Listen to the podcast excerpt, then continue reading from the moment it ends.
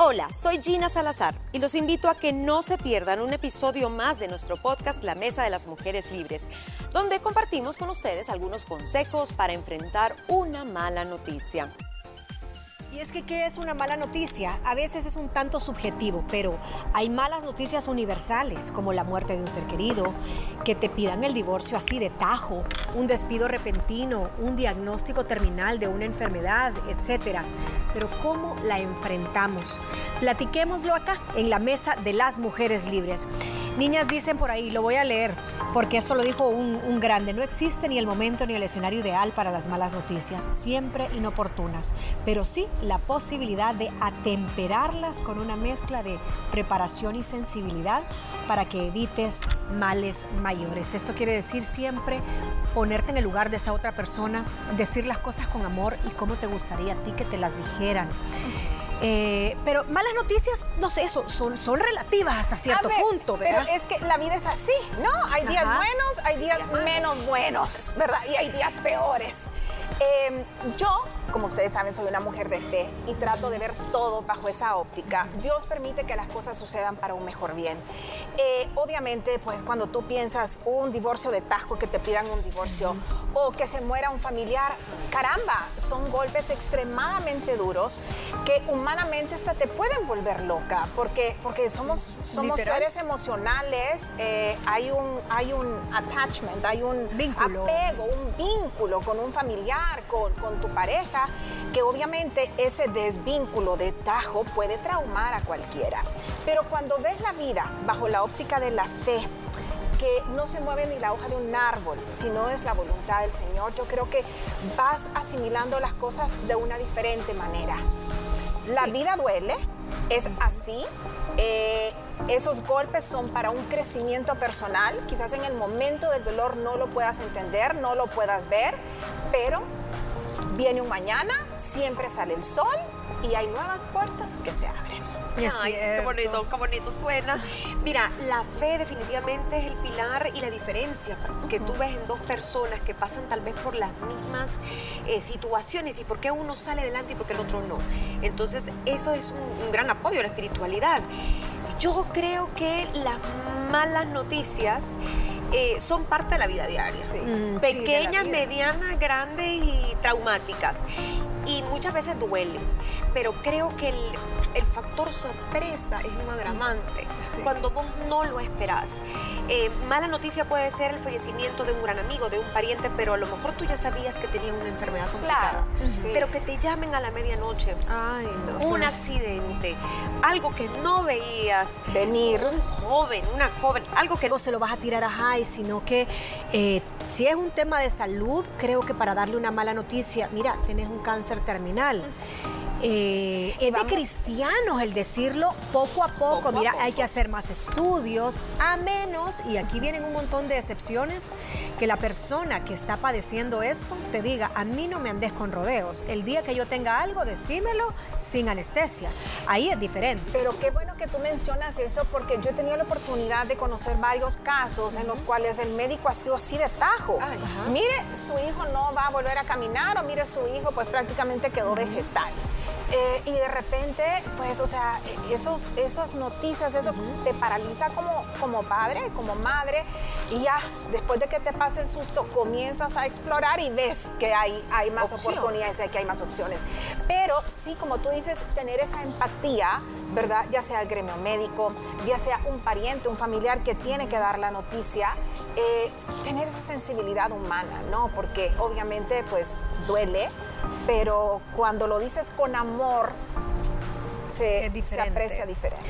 Hay diferentes eh, tipos de noticia, obviamente. Dicen que hay dos rubros y uno es la policía y los servicios de emergencia Ajá. y el otro son los médicos, que son dos gremios a donde de tajo te hablan, mire, fíjese, y solo es, uy, uy, la serena, mire, fíjese que aquí está, que usted es el contacto de un señor que está fallecido, que se llama fulano de tal. Sí. Y tú sos el contacto y sale ahí en la licencia o andaba un papelito o agarraron el celular y, y, ¿verdad? Entonces dicen que son dos grandes rubros a donde tienen que recibir mientras están en algún curso. Eh, los médicos sí estoy segurísima que lo reciben, pero también los cuerpos de bomberos, los comandos, eh, policía, tienen que tener un poquito de empatía a la hora de humanismo a la hora de dar esa noticia. Y eso no nos exime a nosotros, simples mortales también. Eh, creo que tenemos que tener ciertas características para dar esas malas noticias, inclusive en recursos humanos.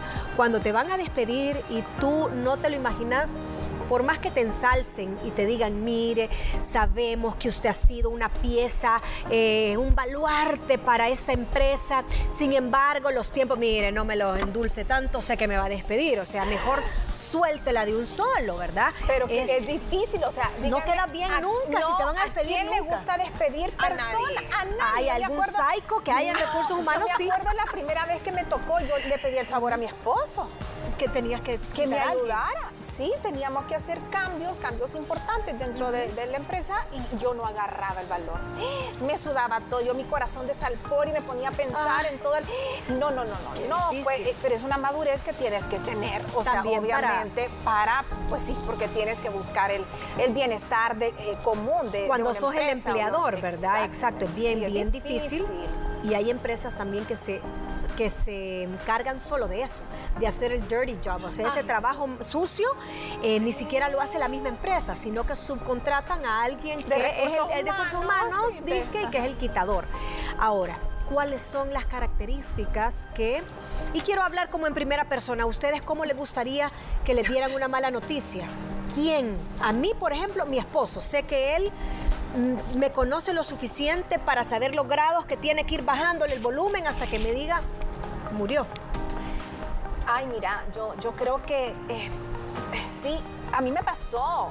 Murió un tío muy cercano, el hermano de mi mamá.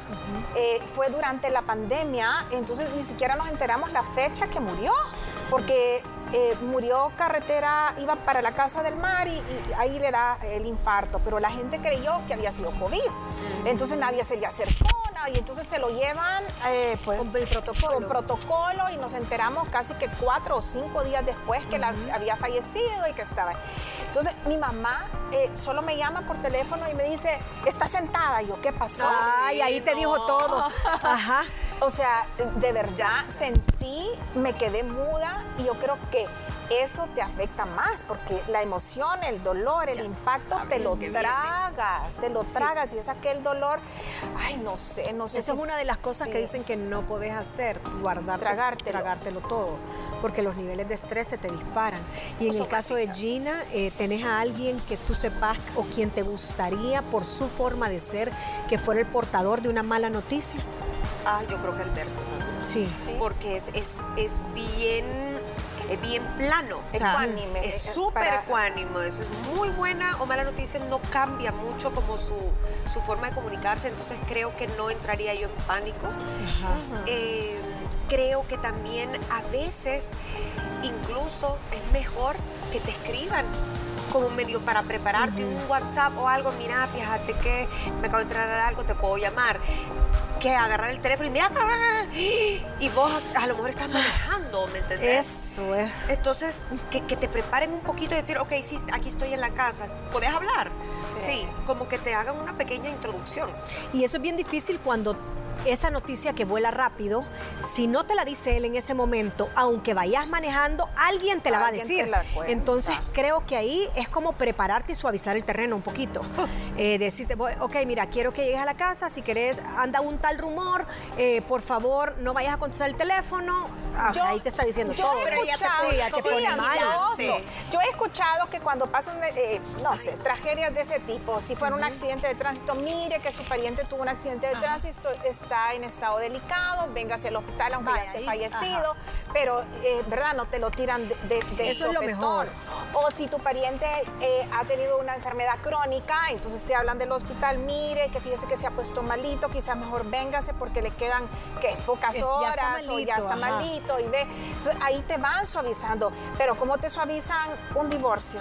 No, y es que hay malas noticias de malas noticias, porque aquí pensamos, malas noticias que se nos vienen, muerte, muerte, accidente se nos viene que te dicen le queda una semana de vida. Despidos. Despidos también. Pero ¿sabe qué? Una mala noticia puede ser una imprudencia también. Alguien que le consta que vio a tu esposa o a tu esposo con una tercera persona y te da esa noticia de una manera imprudente. De una manera te están poniendo los cuernos.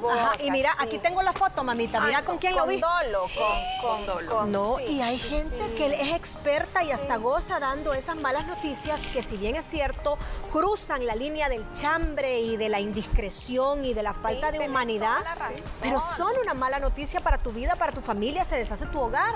Y te llegan o te mandan una foto de WhatsApp y te ponen un diablito con los cuernos. Eso no es de Dios mandar eso. Mira, y en la pandemia lo vimos mucho, la gente que le gustaba sembrar pánico, porque al final agarrar, a veces eran hasta fake news. ¿Es cierto? Entonces, ¿qué pasa? Uy, eh, los bebés de tal edad se están muriendo. Cuidado si usted tiene un niño recién nacido en casa. Eh, esté vigilante las 24 horas porque dicen los expertos qué tal y tal. Es una mala noticia, tal vez basada en un caso, pero que vos estás regando, masificando para crear el pánico. Y yo creo que eso aplica también la gente que es especialista en regar malas noticias y que a veces ni siquiera se toman el tiempo a buscar la fuente. Esa es otra de las características, las fake news, que pueden ser una mala noticia, inclusive fatídica, le puede llegar hasta un infarto. Eso, por, algo que no es Exacto, entonces hay, hay muchas cosas que son malas noticias, disfrazadas de chisme, disfrazadas de fake news, disfrazadas de un rumor muchas veces. O hasta de buena noticia, porque esa amiga que te dice, ¿verdad? Vi a tu esposo con otra, yo soy una gran amiga fiel, ¿verdad? y aquí estoy. y es una envidiosa, tal vez.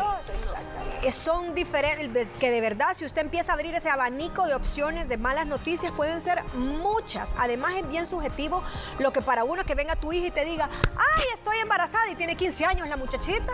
Claro, otros te van a decir, ay, es una bendición. No, pero ¿y cómo va a salir adelante? Para ti tal vez no es una noticia muy grata. Entonces, hay muchas cosas que son subjetivas. Pero ¿cuál es el perfil de esa persona que tiene que dar esa mala noticia? ¿Cuáles son los lugares perfectos? Todos esos como checklist al regresar de una pausa.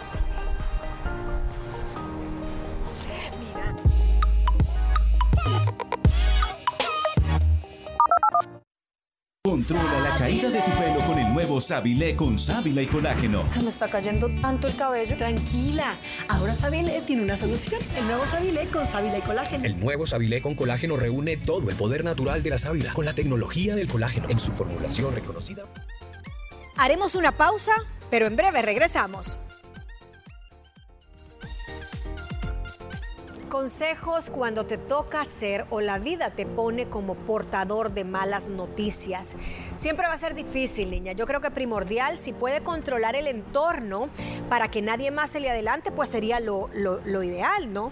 Yo recuerdo que cuando falleció mi suegro, eh, mi hijo estaba en un partido de tenis, estaba, que tendría unos 12 años, más o menos, 12 años, 13.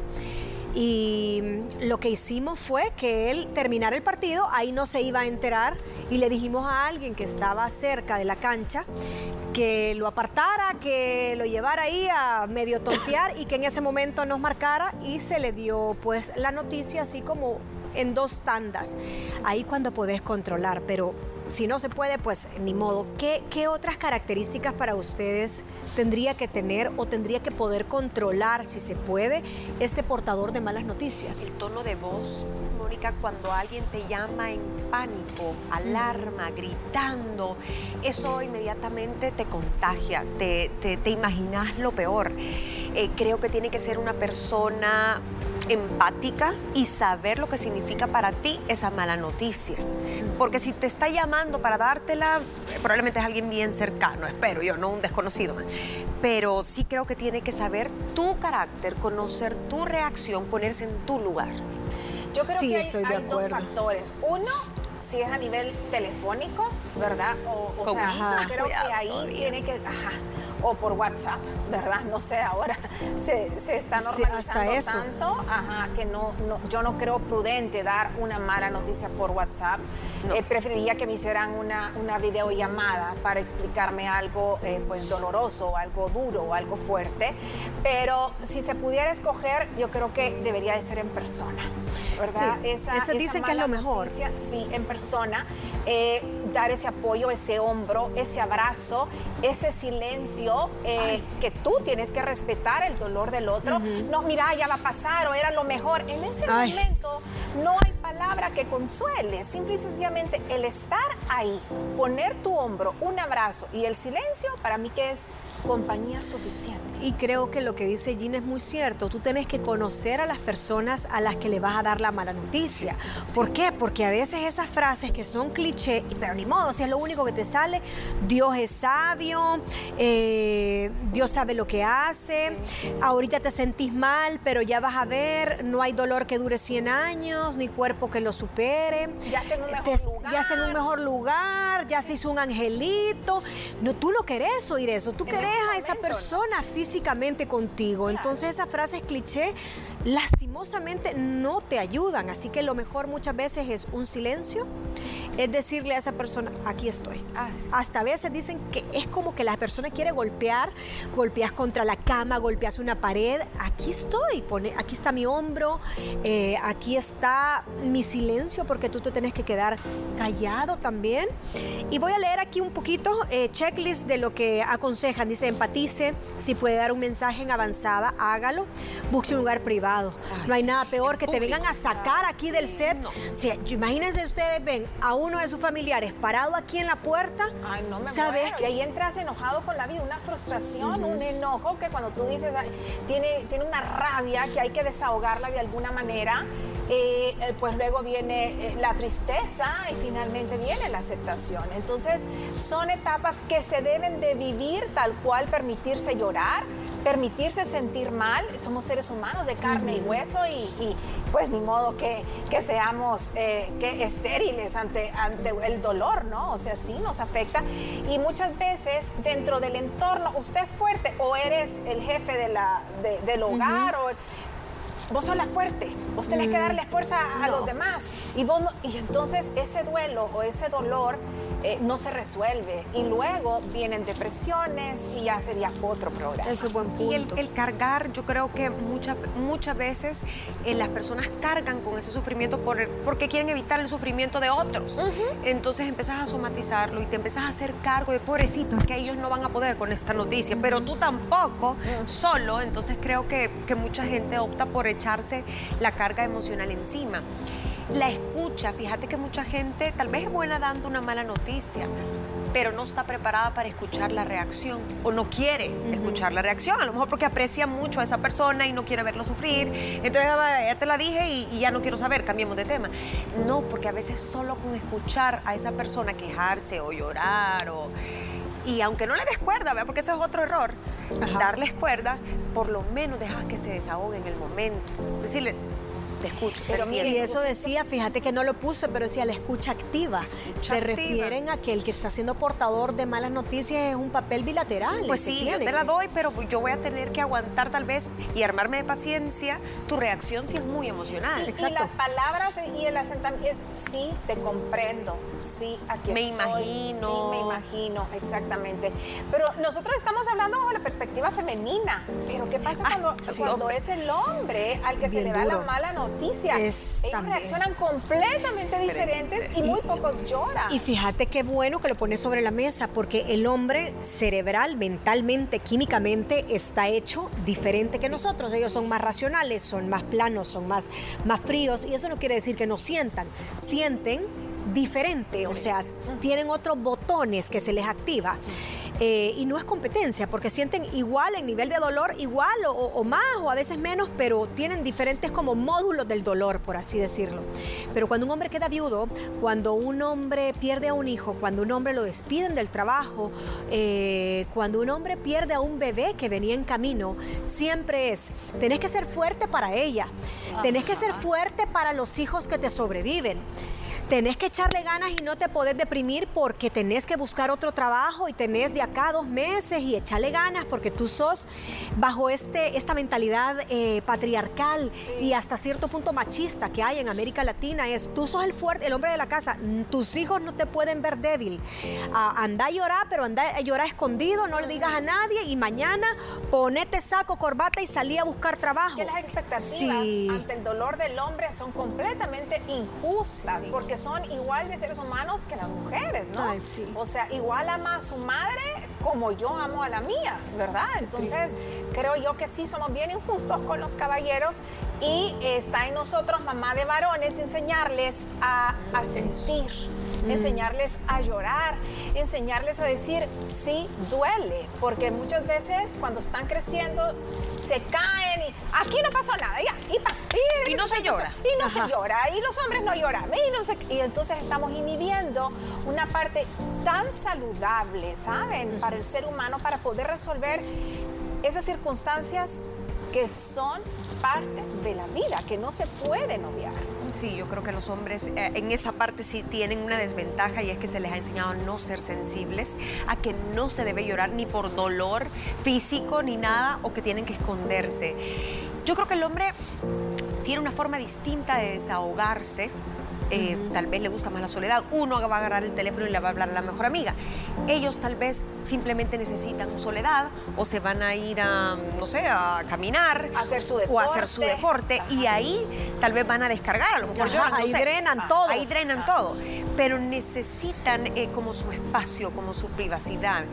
Sí creo que los hombres muchas veces son buenos portadores de malas noticias porque le quitan el drama a las Ay, cosas. sí, es- tenés razón. Vean, no llega- uno de amiga ya va con aquel dolor de amiga que te tengo que decir y uno llora con ella. sí, o cuando das una noticia, no sé, muere una amistad importante para uno de tus padres y, y a mí me pasó hace, hace poquito y decirle, mami, fíjate que tal y tal murió ya yo y empecé a llorar antes. Ay, Entonces, ¿verdad? Solo de pensar en la reacción. Pero creo que los hombres son mucho más están construidos como para dar mejor esa noticia. esa no, es que, no es que tengan la capacidad se pre- o se preparen, sino que ya su naturaleza inherente a ser hombres les ayuda para un tipo de eh, noticia. A ver, y nosotros somos más dramáticas, hay que hablar lo que es, porque hablando, ya no estamos hablando de muerte, digamos, eh, circunstancias que te pasan que para ti fue una mala pasada del día y llegas a tu casa. Me chocaron el carro Te y el carro es de tu marido. pasó Sí. esto y no sé qué. y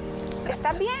Sí, estoy bien. Pero es que mira, y entonces, relájate, ya, habla la aseguradora o mira qué se hace. no. Sí.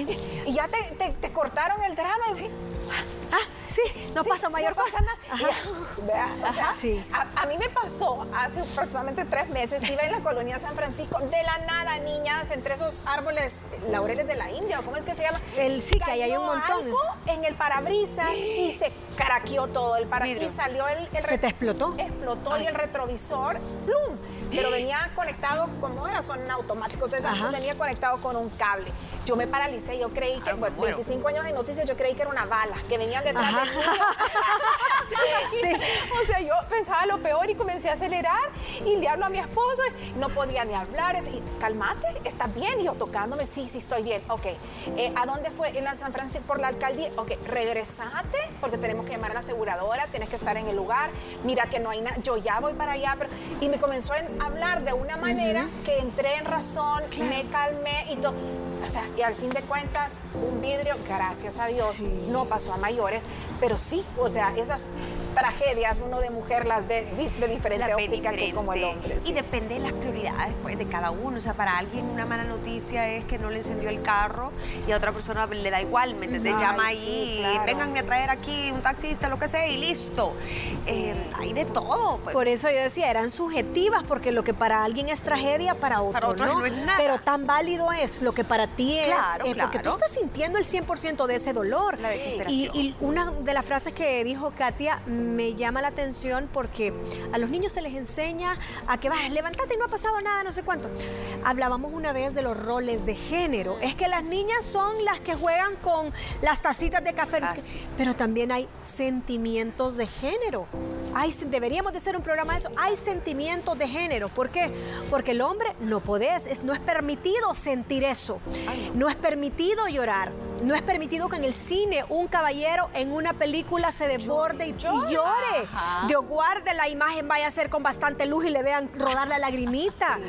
Eso yo creo que aparte de inhibir la naturaleza de los sentimientos de un ser humano, estás condicionándolo a que no sea empático cuando de verdad pase algo con un hijo, con la esposa, con un ser querido, porque se va a quedar así. ¿ves? Y, te sientes disasociado con tu par, porque eh, a Porque ti te duele, a- a- no te importa.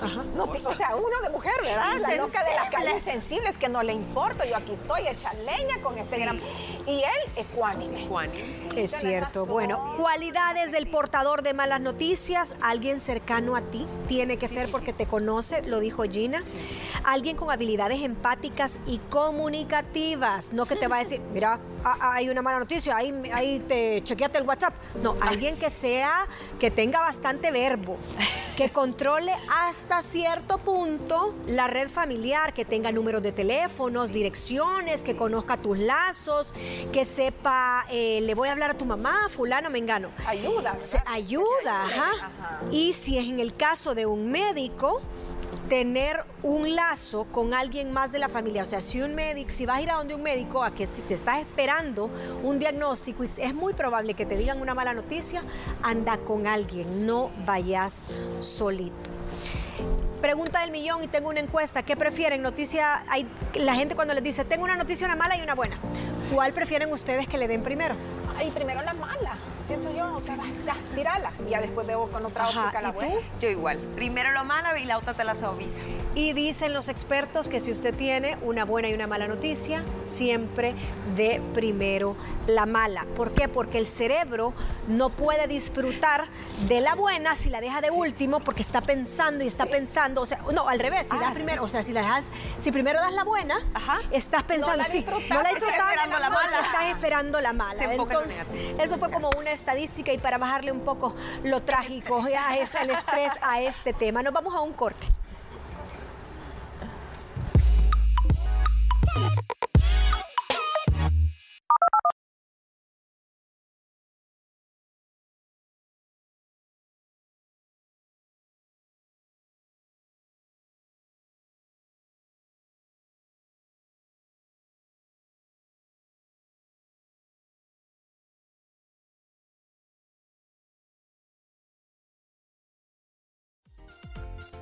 ¿Qué te pareció el tema de hoy? Recuerda que puedes sintonizar nuestro show todos los días a las 12 del mediodía por medio de la señal de Canal 6. Y no olvides seguirnos también en redes sociales. Búscanos como arroba liberadas TCS. Amigos por placer o por utilidad. Ese será el tema del día de mañana. Te esperamos.